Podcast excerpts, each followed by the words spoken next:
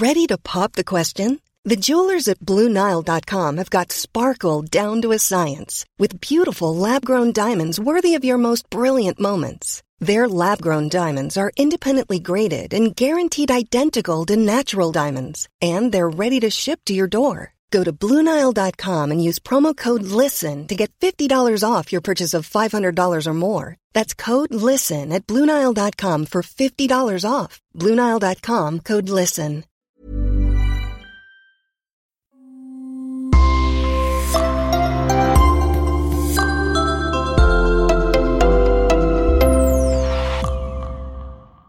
Bonjour et bienvenue à tous. Aujourd'hui, nous allons voyager en Amérique pour vous parler de l'un des crimes les plus marquants de ce continent, qui n'a été élucidé que 30 ans après.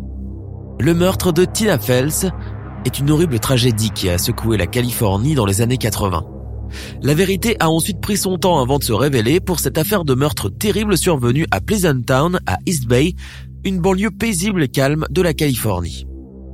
En avril 1984, Tina Fels, une adolescente de 14 ans, élève de première année à Foothill High, à la sortie des cours, décide de prendre un raccourci pour rentrer chez elle. Tina est une jeune adolescente timide qui fait plus jeune que son âge et qui est régulièrement victime de harcèlement scolaire. Certaines filles se moquaient d'elle régulièrement et lui avaient même lancé des pierres ce jour-là.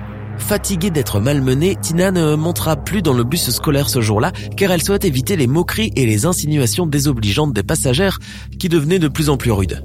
Courageuse, elle préfère plutôt emprunter toute seule un sentier, un tunnel sombre sous un pont près de l'autoroute. Elle n'arrivera jamais à la maison. Environ une heure plus tard, un camionneur qui passe souvent sur cette autoroute au-dessus du pont remarque du sang en tournant la tête vers le ravin et pense peut-être que quelqu'un est tombé dans le ravin. Il va alors rapidement alerter la police. Tina sera retrouvée dans ce ravin ensanglantée et pleine de boue. Elle a été poignardée à mort. 44 coups de couteau lui ont été assenés dans le dos. Un crime haineux d'une cruauté telle que seul un psychopathe ou un dérangé a pu commettre.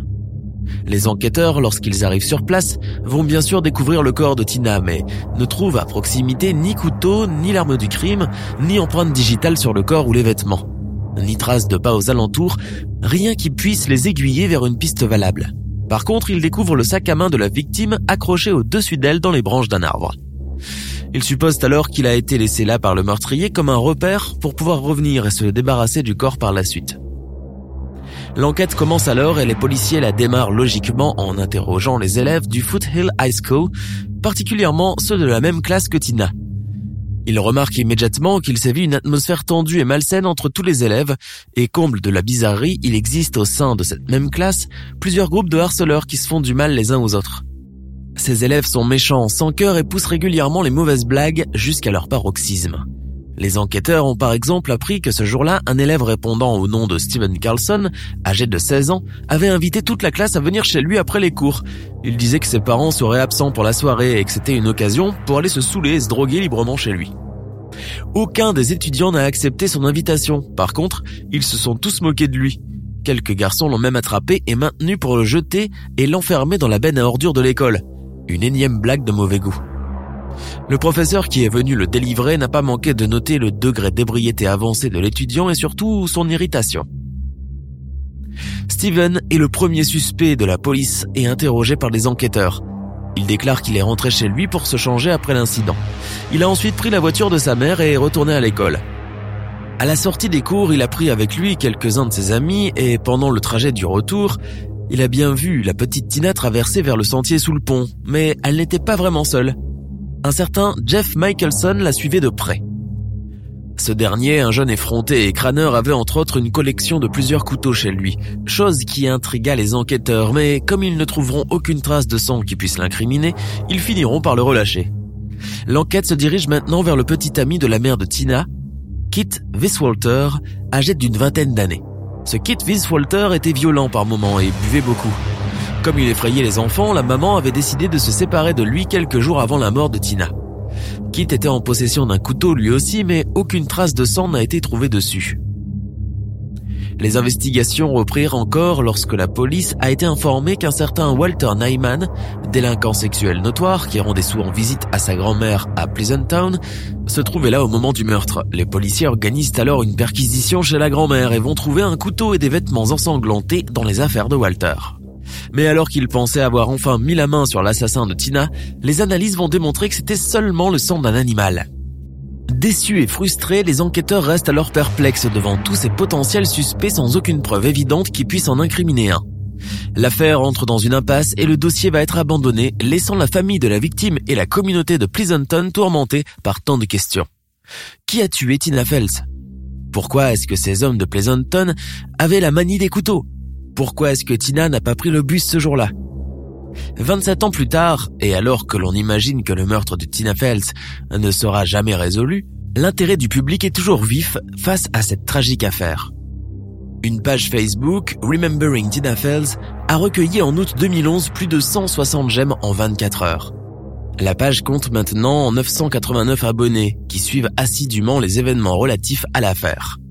Les amis et anciens camarades de classe de Fels, qui se rappellent toujours de Tina malgré le temps passé, postent régulièrement des commentaires d'hommage sur la page.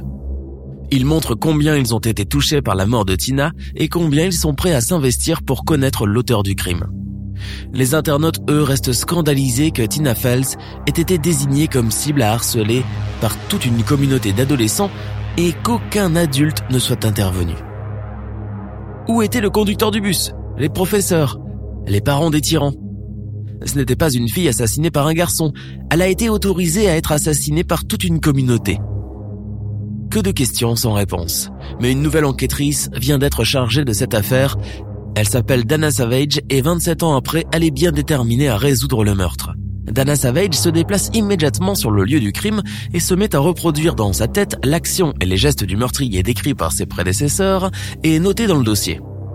Elle se dit qu'en donnant furieusement 44 coups, le meurtrier s'est sûrement blessé avec le couteau et qu'il a dû laisser des gouttes de sang quelque part sur la scène de crime. De plus, ce n'est sûrement pas Tina qui a jeté son sac à main pour l'accrocher ainsi aux branches de l'arbre. Donc par déduction, Dana Savage se dit que le meurtrier, après s'être acharné sur Tina, a dû prendre le sac dans ses mains et le jeter en haut. Le sac à main doit donc absolument contenir l'ADN du meurtrier. Dana Savage récupère immédiatement le sac à main, met sous scellé cette pièce à conviction et envoie au FBI pour analyse minutieuse. Les résultats vont tomber comme un coup près. Le sang sur le sac à main est celui de Steven Carlson, le camarade de classe de Tina l'ancien résident de Pleasanton. Celui-là qui a été jeté dans la poubelle de l'école par des harceleurs et qui a déclaré avoir croisé ensuite Tina sur son chemin au retour. Dana Savage, heureuse d'avoir enfin trouvé l'assassin de Tina, ne peut s'empêcher de reconsulter le dossier poussiéreux d'il y a trois décennies. Steve avait bien dit qu'il avait vu Tina emprunter le sentier sous le pont et qu'en traversant devant lui, elle avait lancé un regard noir en sa direction. Il avait ensuite ajouté qu'il l'avait vu un autre camarade de classe la suivre. Il est clair aujourd'hui qu'en désignant un autre camarade à la poursuite de Tina, Steven voulait simplement écarter les soupçons. Steven Carlson a été reconnu coupable de meurtre au premier degré en 2014 dans le meurtre brutal à l'arme blanche de Tina Fels. Il a été condamné à 26 ans de prison, Coïncidence malencontreuse, la mère de Tina, Shirley Fells Orozco, est décédée subitement le 13 février 2014 d'une crise cardiaque, le jour même où le procès du meurtre devait commencer. Son cœur n'a pas résisté, elle venait de passer 35 ans de sa vie dans un état dépressif à attendre que le meurtrier de sa fille soit retrouvé. Toutefois, en janvier 2017, dans sa décision sur l'appel de Carlson, un tribunal de trois juges appelés par la cour d'appel a déclaré que la déclaration de culpabilité devait être réduite à un meurtre deuxième degré car les procureurs n'ont pas réussi à prouver l'élément de préméditation et d'intention délibérée nécessaire à une condamnation pour meurtre au premier degré. Les juges ont déclaré que le principal argument des procureurs en matière de préméditation était le nombre de blessures par arme blanche, mais a indiqué que la Cour suprême de Californie avait déclaré que la brutalité ne constituait pas à elle seule une preuve de préméditation. Un autre grand débat entamé. La recherche de la justice s'est avérée payante dans ce dossier. L'ADN a été formel et a dit son dernier mot. Bien sûr, Steven Carlson clame toujours son innocence envers et contre tous. allant jusqu'à déclarer que la police le ciblait injustement pour clore l'affaire. Mais faut-il se fier aux paroles d'un toxicomane, délinquant de premier ordre, qui s'est même parfois vanté du meurtre devant ses amis? Faut-il ignorer l'évidence devant un menteur invétéré? En 2015, un livre Murder in Pleasanton, Tina Fells and the Search for Justice, ou en français Meurtre à Pleasanton, Tina Fells et la recherche de la justice, est paru chez The Illusory Press. Il a été écrit par le journaliste investigateur Joshua Sushan, originaire de Pleasanton qui est revenu dans son ancienne résidence le temps de tirer au clair cette histoire non élucidée.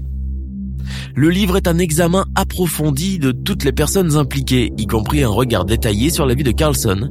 Sushan a écrit que ce garçon avait passé presque autant de temps dans les prisons qu'en dehors. Le Steve Carlson, adulte, n'avait plus rien à voir avec le jeune adolescent de 16 ans. Il était devenu un voyou au regard dur et au corps entier recouvert de tatouages de tout genre. Il avait aussi été souvent en prison pour des accusations liées à la drogue, y compris de 1989 à 1992 pour viol sur enfants de moins de 14 ans. Ce Sean explique qu'en 1984, Carlson était déjà un toxicomane en difficulté dans la classe de première année de Tina. Il vivait près du petit pont et avait sûrement regardé la police enquêter sur la mort de Tina depuis le toit de sa maison. La police l'a interrogé immédiatement après le meurtre, puis à nouveau en 1986 lorsque la police a entendu dire que Carlson se vantait du meurtre de Tina auprès de ses amis. Steve Carlson a abandonné l'école et s'est séparé de sa famille peu après le meurtre et a passé les trois décennies suivantes en prison, principalement pour des infractions liées à la drogue et à sa dépendance à la méthamphétamine. Grâce à la pugnacité d'une détective, l'enquête a été résolue. La petite Tina peut enfin trouver le sommeil paisible et éternel car son véritable meurtrier est désormais derrière les barreaux. Mais la question du harcèlement scolaire et de ses conséquences reste malheureusement 30 ans plus tard toujours autant d'actualité. Merci d'avoir écouté notre podcast et à bientôt pour une nouvelle histoire terrible. Hi, I'm Daniel, founder of Pretty Litter. Did you know cats tend to hide symptoms of sickness and pain? I learned this the hard way after losing my cat, Gingy. So I created Pretty Litter, a health monitoring litter that helps detect early signs of illness by changing colors, saving you money and potentially your cat's life. Pretty Litter is veterinarian developed, and it's the easiest way to keep tabs on your fur baby's health right at home. Go to prettylitter.com and use code ACAST for 20% off your first order and a free cat toy. Terms and conditions apply. See site for details. Tired of ads interrupting your gripping investigations? Good news. Ad-free listening is available on Amazon Music for all the music plus top podcasts included with your Prime membership. Ads shouldn't be the scariest thing about true crime. Start listening by downloading the Amazon Music app for free or go to amazon.com slash true crime ad free. That's amazon.com slash true crime ad free to catch up on the latest episodes without the ads.